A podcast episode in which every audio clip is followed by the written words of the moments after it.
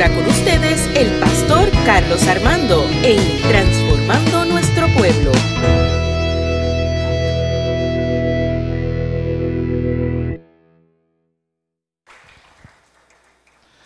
Repita conmigo, camino de fe.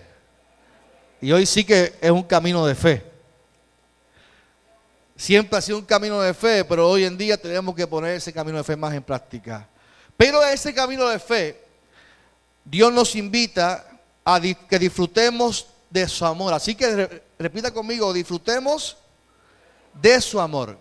De su amor. Y quiero que busquen la palabra en Romanos capítulo 5, del 1 al 11. Cuando tenga, dígame. Romanos capítulo 5, del 1 al 11. Camino de fe, disfrutando del amor de Dios.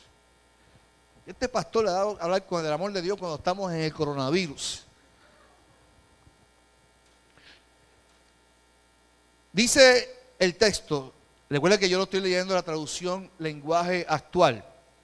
Dios nos ha aceptado por, porque confiamos en Él. Esto lo hizo posible nuestro Señor Jesucristo. Por eso ahora vivimos en paz con Dios. Nos alegra saber que por confiar en Jesucristo, ahora podemos disfrutar del amor de Dios. Y que un día compartiremos con Él toda su grandeza. Pero también nos alegra tener que sufrir. Porque sabemos que así aprenderemos a soportar el sufrimiento. Y si aprendemos a soportarlo, seremos aprobados por Dios. Y si Él nos aprueba, podremos estar seguros de nuestra salvación. De eso estamos seguros. Dios cumplirá su promesa. Repita conmigo, Dios cumplirá su promesa. Porque Él nos ha llenado el corazón con su amor por medio del Espíritu Santo que nos ha dado. Cuando nosotros los pecadores no podíamos salvarnos, Cristo murió por nosotros. Murió en el momento elegido por Dios. En realidad, no es fácil que alguien esté dispuesto a dar su vida por otra persona, aunque sea buena y honrada. Tal vez podríamos encontrar a alguien que diera su vida por alguna persona realmente buena, pero Dios nos demostró su gran amor al enviar a Jesucristo a morir por nosotros, a pesar de que nosotros todavía éramos pecadores. Si Dios nos declaró inocentes por medio de la muerte de Cristo, con mayor razón, gracias a Cristo, nos librará del castigo final. Si cuando todavía éramos sus enemigos, Dios hizo las paces con nosotros por medio de la muerte de su Hijo, con mayor razón nos salvará ahora que su Hijo vive y que nosotros estamos en paz con Dios. Además, Dios nos ha hecho muy felices, pero ahora vivimos en paz con Él por medio de nuestro Señor Jesucristo. Padre, en esta mañana, gracias por tu palabra y gracias por tu amor infinito. Que los que están escuchando y viéndonos por las redes sociales, los que estamos aquí, podamos comprender tu palabra y salir transformados por la misma. Que tu presencia hoy nos llene y nos dé paz. En el nombre de Jesús oramos. Amén. Se pueden sentar.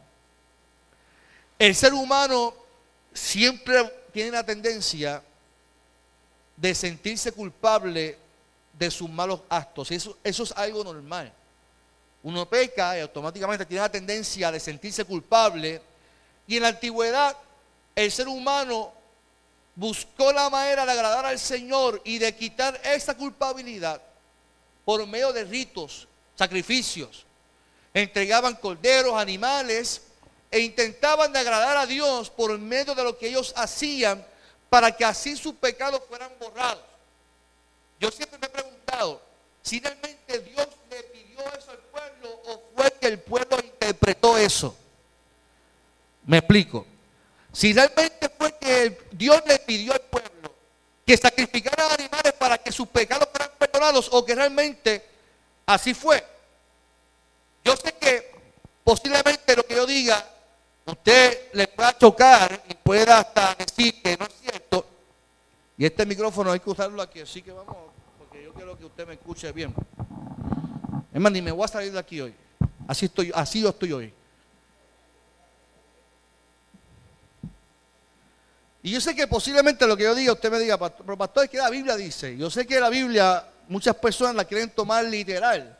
Y muchas personas dicen que, pastor, es que eso es palabra de Dios de tapa a tapa hasta los mapas. Pero yo no he encontrado un texto donde Dios literalmente diga al pueblo, entréguenme sacrificios porque así sus pecados van a ser perdonados.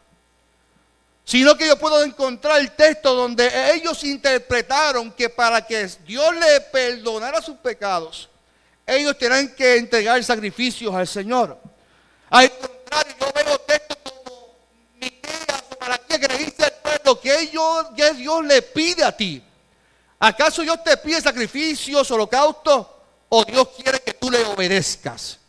Constantemente en la Biblia habla de la obediencia, no que hagamos sacrificio, no que le entreguemos sacrificio, sino que obedezcamos al Señor en todo lo que hagamos. Hoy día todavía existen personas que continúan interpretando la Biblia como que tenemos que hacer sacrificios para agradar a Dios. Que para que Dios nos con amor tenemos que no necesariamente entregar un cordero o un animal, pero que tenemos que hacer ciertos ritos para agradar al Señor. Por eso el sentido de culpabilidad nos, dice que lo que estamos viviendo es castigo de Dios. Ah, es que esto es porque ese es el sentido de culpabilidad del ser humano. Tenemos la tendencia de sentirnos culpables y que todo lo que, el efecto que vivimos como seres humanos, tiene que ver que, por nuestra maldad. Y hoy hablaba eh, Ismael de Abacuc y a Macú le reclamó al pueblo, a Dios, ¿cómo tú permites tanta maldad? Debería castigar al pueblo. ¿Cómo tú hacer? ¿Y cuál es el problema de este pensamiento, digo yo? ¿Cuál es el problema de este pensamiento? ¿Por qué entonces no disfrutamos del amor de Dios? ¿Por qué no disfrutamos del amor de Dios cuando realmente la Biblia nos invita a que disfrutemos de su amor? Que las personas no disfrutan de la vida, no disfrutan de lo que tienen porque viven justificando constantemente lo que sucede en el mundo con sus malas acciones. Igual que estoy a punto de ungirlo en nombre del Señor. El problema es este que tengo que irme para acá ahora, porque si no hace ruido. Yo, predico aquí, yo no tengo problema. Usted no, no hay problema con eso, ¿verdad? Hasta me puedo sentar en el piano y todo y tocar. Así que las personas no disfrutan, no disfrutan de la vida, del amor de Dios, porque viven justificando lo que sucede en sus vidas con sus pecados, sus malas acciones. La salud emocional en la iglesia sigue en crecimiento porque no cuidamos de ella. Porque vivimos con la paranoia de que si me caigo es porque Dios me castigó. Si me parto un pie es que Dios me castigó. Porque no proveemos las herramientas para que las personas disfruten de la vida. La gente no disfruta de la vida. La gente no, disfruta estar en la iglesia. Y darle con la queja y constantemente en la iglesia y que la gente le echa más carga de la que tienen. Imagínense que ahora tenemos el coronavirus y tenemos más cosas y la idea que la gente que eso es castigo de Dios. Le, echamos más carga a la gente de la que tiene porque interpretamos mal la Biblia. No disfrutamos las familias porque en las iglesias no educamos a la familia con las herramientas para que disfruten la familia. La gente dice, la familia es una bendición. La familia es, la bendición más grande de, de, Dios. Y cuando tú educas o entiendes y comprendes lo que conlleva un matrimonio, tú dices, diantre, qué responsabilidad. Cada etapa de la familia es una crisis. Primero es la adaptación. Los primeros tres años, la gente dice, diante, yo me casé realmente con la persona correcta. Vengan a separarme. Me van a salir huyendo. Y después que te, que te adaptas a tu familia y la entiendes, viene el hijo. Y la esposa dedica más tiempo al hijo que a tu, y tú dices, ahora yo estoy aquí olvidado, ahora yo estoy aquí pintado. Y después que te adaptas a eso y entiendes y comprendes a tu esposa, los hijos vienen y se van. Y vienes el nido vacío. Ay, yo me siento como que deprimido porque mis hijos no me visitan. No capacitamos a la gente, no enseñamos las etapas y cada etapa del matrimonio es una crisis. No disfrutamos de nuestros trabajos, no disfrutamos de cultivar amistades porque todo lo medimos con el que Dios, que necesita sacrificios para salvarte y perdonar tus pecados. Ahora bien, con la situación que vivimos en Puerto Rico y en el mundo entero, los niveles de ansiedades siguen subiendo, ¿cierto o falso?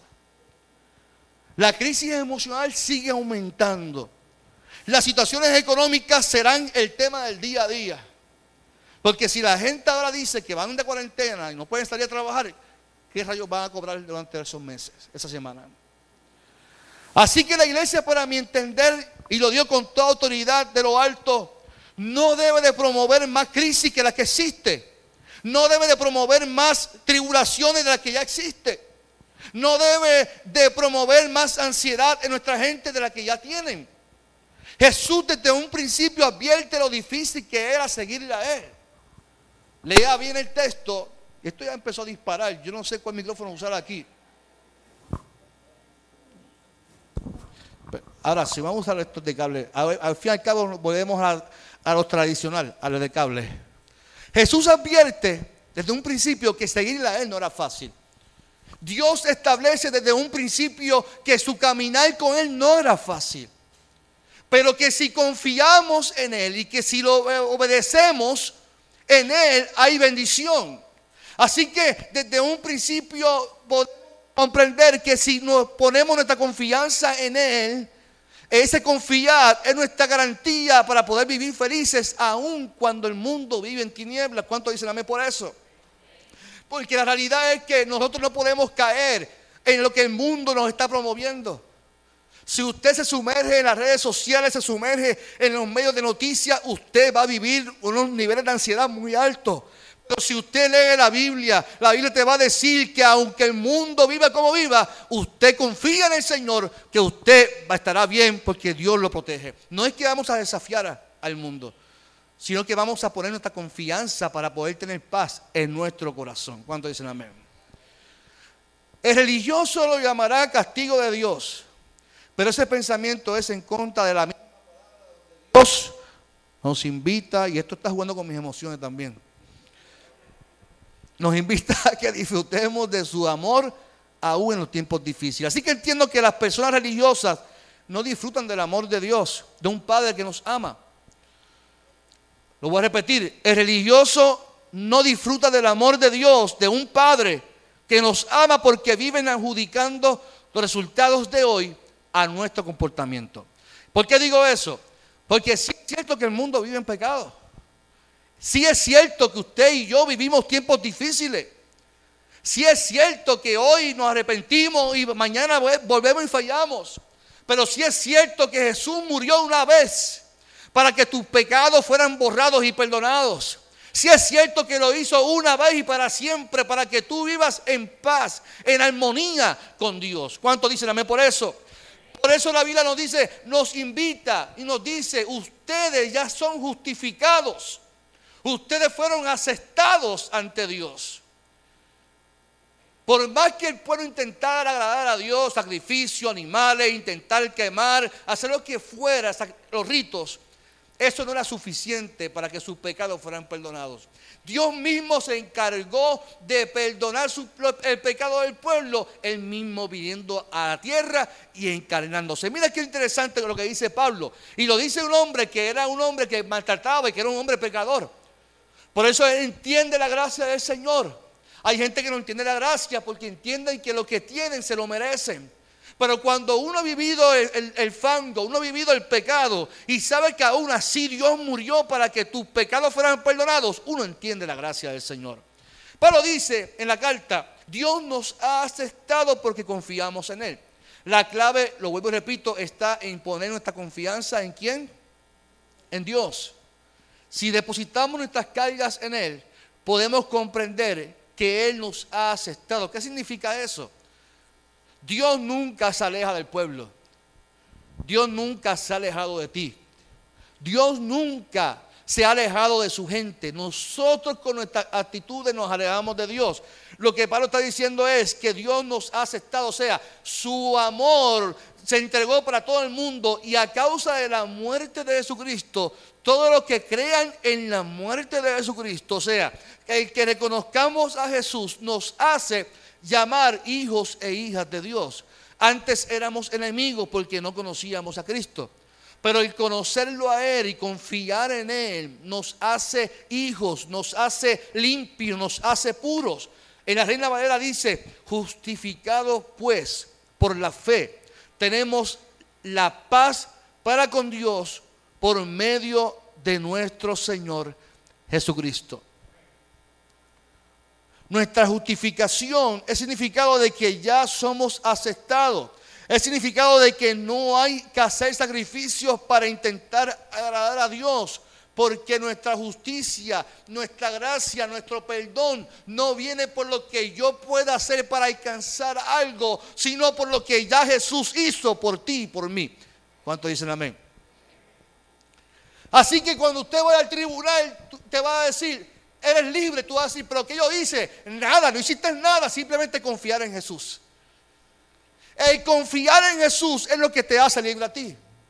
Y mira lo interesante del texto. El confiar en Jesús es lo que te da entonces la paz para vivir en este mundo.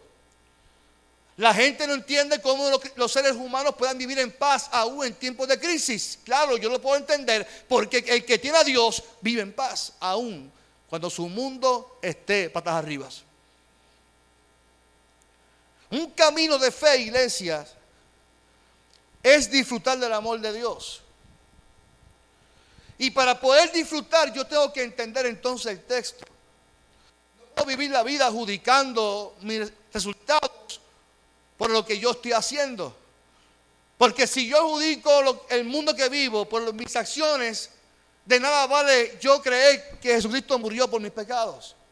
De nada vale creer que Jesucristo murió por este mundo pecador. Por lo tanto, Pablo establece algo que no podemos pasar por alto. El ser humano por sí solo es imposible que alcance justificación. ¿Por qué? Porque de alguna manera u otra vamos a volver a fallar. Somos inestables, somos inconsistentes. Pero qué bueno que Dios en su misericordia, en su gracia, se encarnó en su Hijo Jesucristo y por medio de Él, no por mí, no por ti, por medio de Él hemos obtenido acceso a esa gracia. Es por medio de Jesucristo, no por lo que yo pueda hacer. Yo puedo ayunar todo lo que yo quiera. Yo puedo hacer sacrificio, puedo hacer lo que yo puedo hacer lo que quiera. Nada de eso es suficiente. Lo que es suficiente fue lo que Jesucristo hizo por ti y por mí. Eso es suficiente. Y cuando yo creo en eso, dice que yo puedo tener acceso a esa gracia. Y eso me da una tranquilidad y una paz que el mundo no la puede. Me encanta cómo la, la traducción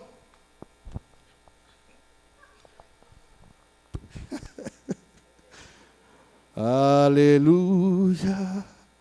Aleluya. Me encanta cómo dice la traducción lenguaje actual. Por eso ahora dice el texto, por eso ahora podemos vivir en paz con Dios. Y esa palabra paz tiene gran peso en el texto. Justificado, aceptado, paz. En la antigüedad el pueblo no tenía paz. Por eso vivían en constante pensamiento de persecución, de guerra. Por eso vivían constantemente pensando en castigo y en juicio. Pero qué bueno que Dios le dice al pueblo que el que confía en Dios, ese puede tener paz. Ese puede estar tranquilo y confiado de que a él nada le podrá tocar porque es su hijo, es hija de Dios. ¿Cuánto dicen amén? Y, el texto habla, en la traducción lenguaje actual, de nos alegra. Ya conmigo nos alegra. Y hay un primer nos alegra que Pablo dice, y dice, nos alegra saber que, que por confiar en Jesucristo, ahora podemos disfrutar del amor de Dios y que un día compartiremos con Él toda su grandeza. Nos alegra, o sea, desde ya te está diciendo que esto hay que disfrutarlo. Nos alegra el saber que por confiar en Dios. Y la palabra nuevamente aquí es confiar. Nosotros vivimos tiempos duros. ¿Cuántos estado orando para que se acabe el año ya? Amén. Este año 2020 ha venido duro. Ha sido un año de grandes retos. Pero eso no solo es la realidad nuestra, es la realidad del mundo entero. Así que es del mundo entero. Y el segundo nos alegra, lo habla el, versículo 3, donde dice, pero nos alegra también el tener que sufrir, porque sabemos que si así aprenderemos a soportar el sufrimiento. Y ahí es que voy. Muchos no entenderán pero la realidad es que los que confiamos en Dios vivimos y disfrutamos la vida porque hemos descubierto que las situaciones nos enseñan a creer y confiar en el Señor. La gente ora evasivamente, ay Señor, que eso no venga para acá, ay líbrame de esto, líbrame de lo otro. Y sin embargo el texto dice, Pablo dice, me alegra el poder pasar por sufrimiento porque eso me ha llevado a confiar más en Él. La Biblia desde el antiguo pacto nos dice que aún en los tiempos difíciles y duros, Dios nunca nos ha abandonado. ¿Cómo podemos disfrutar de su amor en estos tiempos? Pastor, ¿cómo, cómo usted me dice que yo puedo disfrutar y que disfrute la vida aún en tiempos como este? Temblores, coronavirus, yo no sé qué más va a surgir. Pero bíblicamente existen historias y peores que la nuestra. Pero que la promesa de Dios nos recuerda a su amor aún en tiempos de crisis. Por ejemplo, en el tiempo de Elías comenzaron a matar a todos los profetas. Y Elías se fue huyendo y se metió en una cueva. Yo estoy seguro que ustedes quisieran hoy día meterse a una cueva.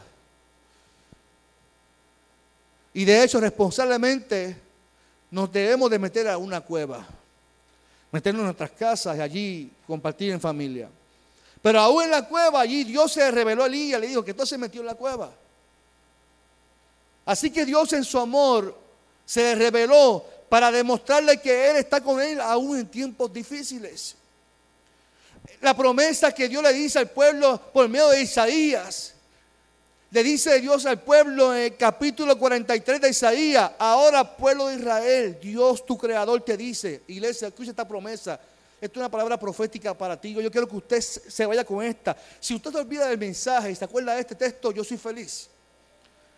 Ahora, pueblo de Israel, Dios tu creador te dice, no tengas miedo, porque yo te he librado, te he llamado por tu nombre y tú me perteneces aunque tengas graves problemas, yo siempre estaré contigo. Cruzarás ríos y no te ahogarás. Caminarás en el fuego y no te quemarás.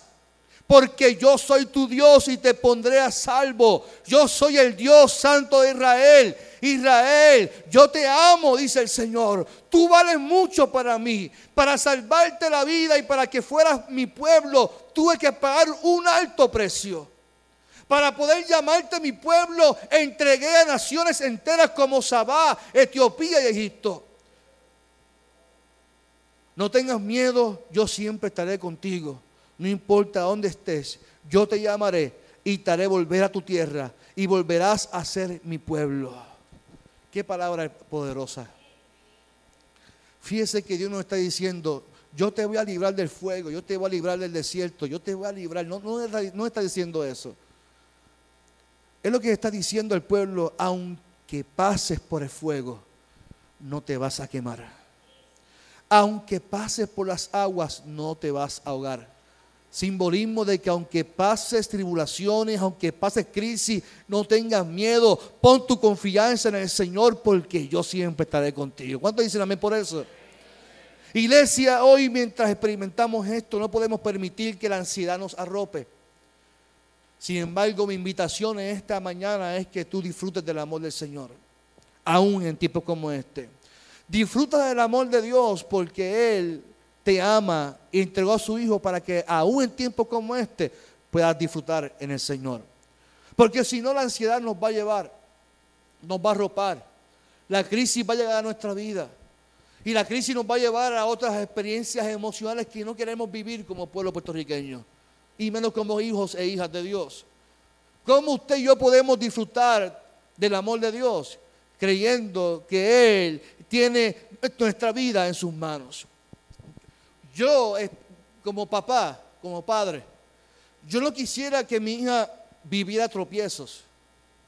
Yo veo a mi hija tan linda, yo, vivo enamorado de mi hija, yo, a mí los ojos me brillan, yo, mi hija, si yo vivo la vida feliz, ver a mi hija me hace más feliz, me hace sonreír, yo me derrito por mi hija.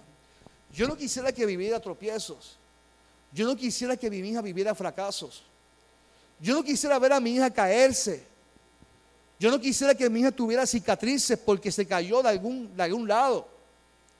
Pero ¿sabes qué? Yo no puedo evitar eso. Mi hija va a tener fracasos. Mi hija va a tener tropiezos, mi hija se va a caer. A mí mi hija se me cayó una vez y yo todavía vivo con esa experiencia. Yo no puedo evitar eso. Mi hija va a tener experiencias negativas, yo no lo puedo evitar. Y como la amo, no la puedo evitar. Tengo que permitir que ella tenga sus propias experiencias que la van a fortalecer para cuando ella sea más madura. Dios, como nuestro Padre, Él no va a evitar que tú pases y yo pases por situaciones que nos van a afectar y que nos van a doler. Claro que sí.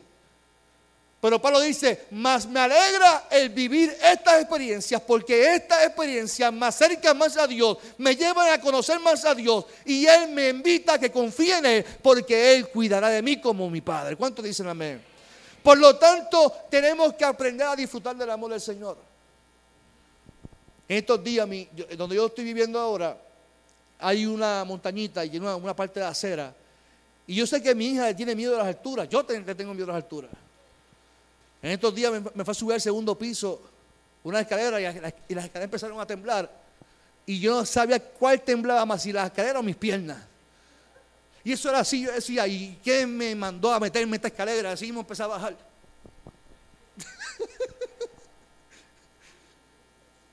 yo decía, no vuelvo a treparme a esa escalera. Eso son dos pisos de casa.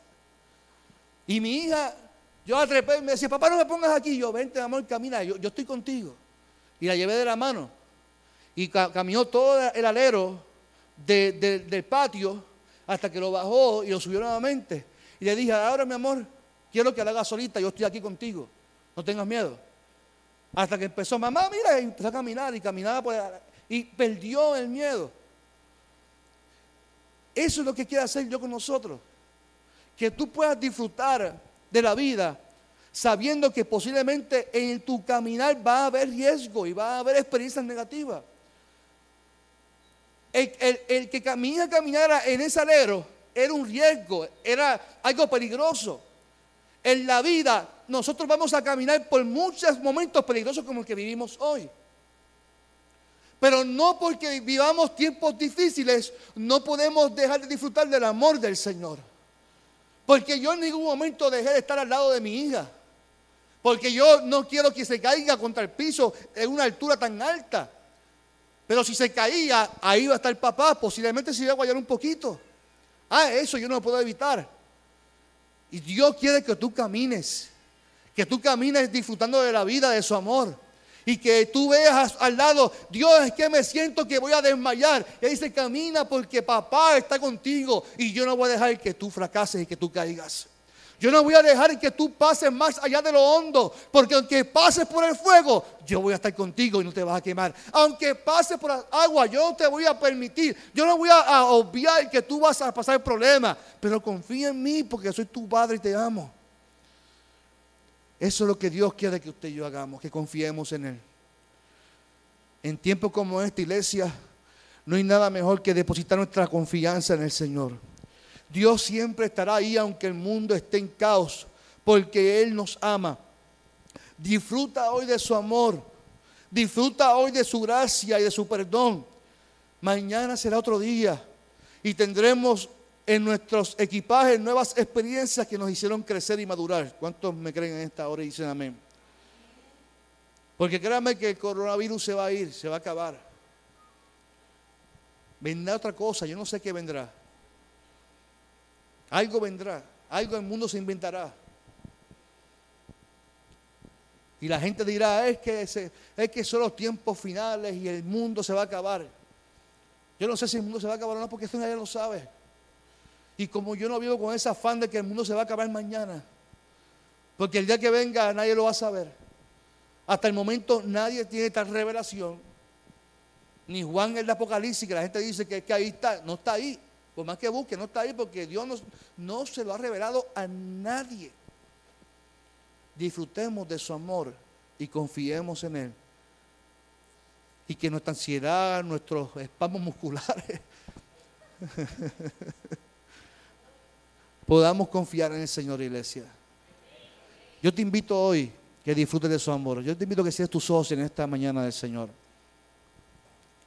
Estábamos cantando ahorita que nuestro Dios es un Dios de imposibles. Nuestro Dios es un Dios de imposibles y por eso depositamos nuestra confianza en el Señor. Yo te invito hoy que seas tus ojos ahí donde estás. Y le digas al Señor Padre, ese Dios de imposible es el que está conmigo en esta mañana. Ese Dios de imposibles es el que está con mi familia esta mañana. Ese Dios de imposibles es el que está con nuestro mundo. Aunque entendamos que merecen el castigo eterno. Pero sabes qué? Que el castigo no depende de ti, de mí, depende de lo que Dios. Y el corazón de Dios lo que nace es amor para sus hijos. Pablo dice en el texto que nadie entregaría la vida por gente mala. Solamente posiblemente entregarían por los buenos. Pero qué bueno que nuestro Dios se entregó para todos, para los buenos y los malos. Esa es la gracia del Señor, que aún no mereciendo ese amor, su acción siempre es a favor de todos nosotros para bien. Por eso afirmamos en esta hora, Jesucristo, reinas con poder,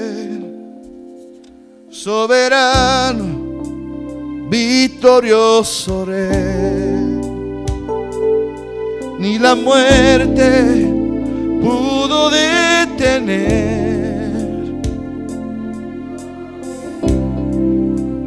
para vencer. ¿Qué tal si afirmas en esta hora? Dios de lo imposible,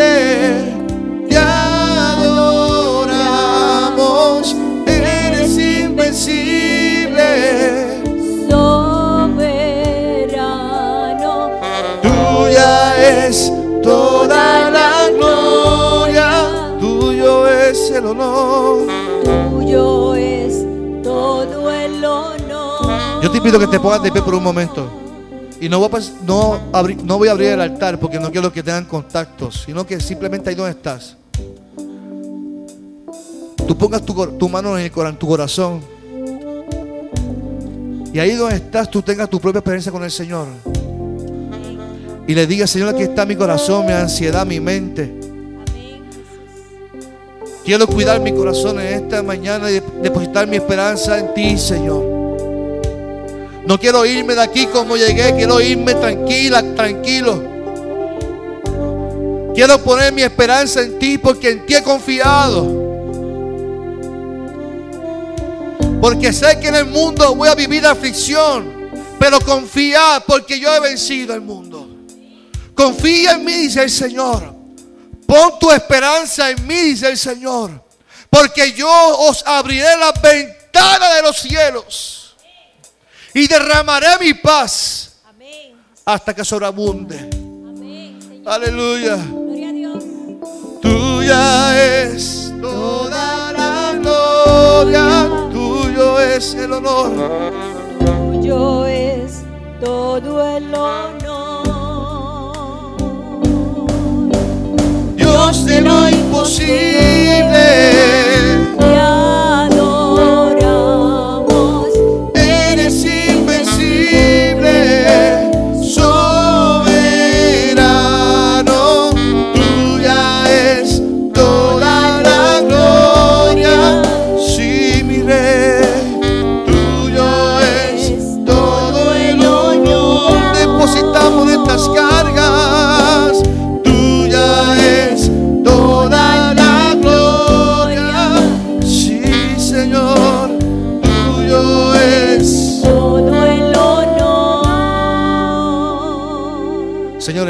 Mañana te damos gracias y gloria, honra a ti por tu presencia en nuestras vidas. Amén, Señor. Que hoy salgamos contentos y contentas, Señor.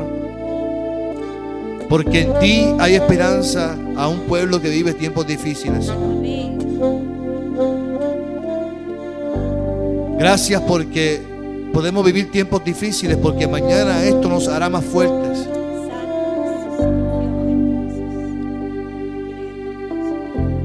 Tu gracia nos ha alcanzado, Señor. Todo pensamiento de culpa, Señor, a un pueblo que vive en opresión, Señor, por un sistema de gobierno, por nuestras mismas acciones, Señor. Que podamos comprender que tu amor va más allá de lo que, podamos pensar. Porque tu gracia es suficiente para perdonar a un pueblo.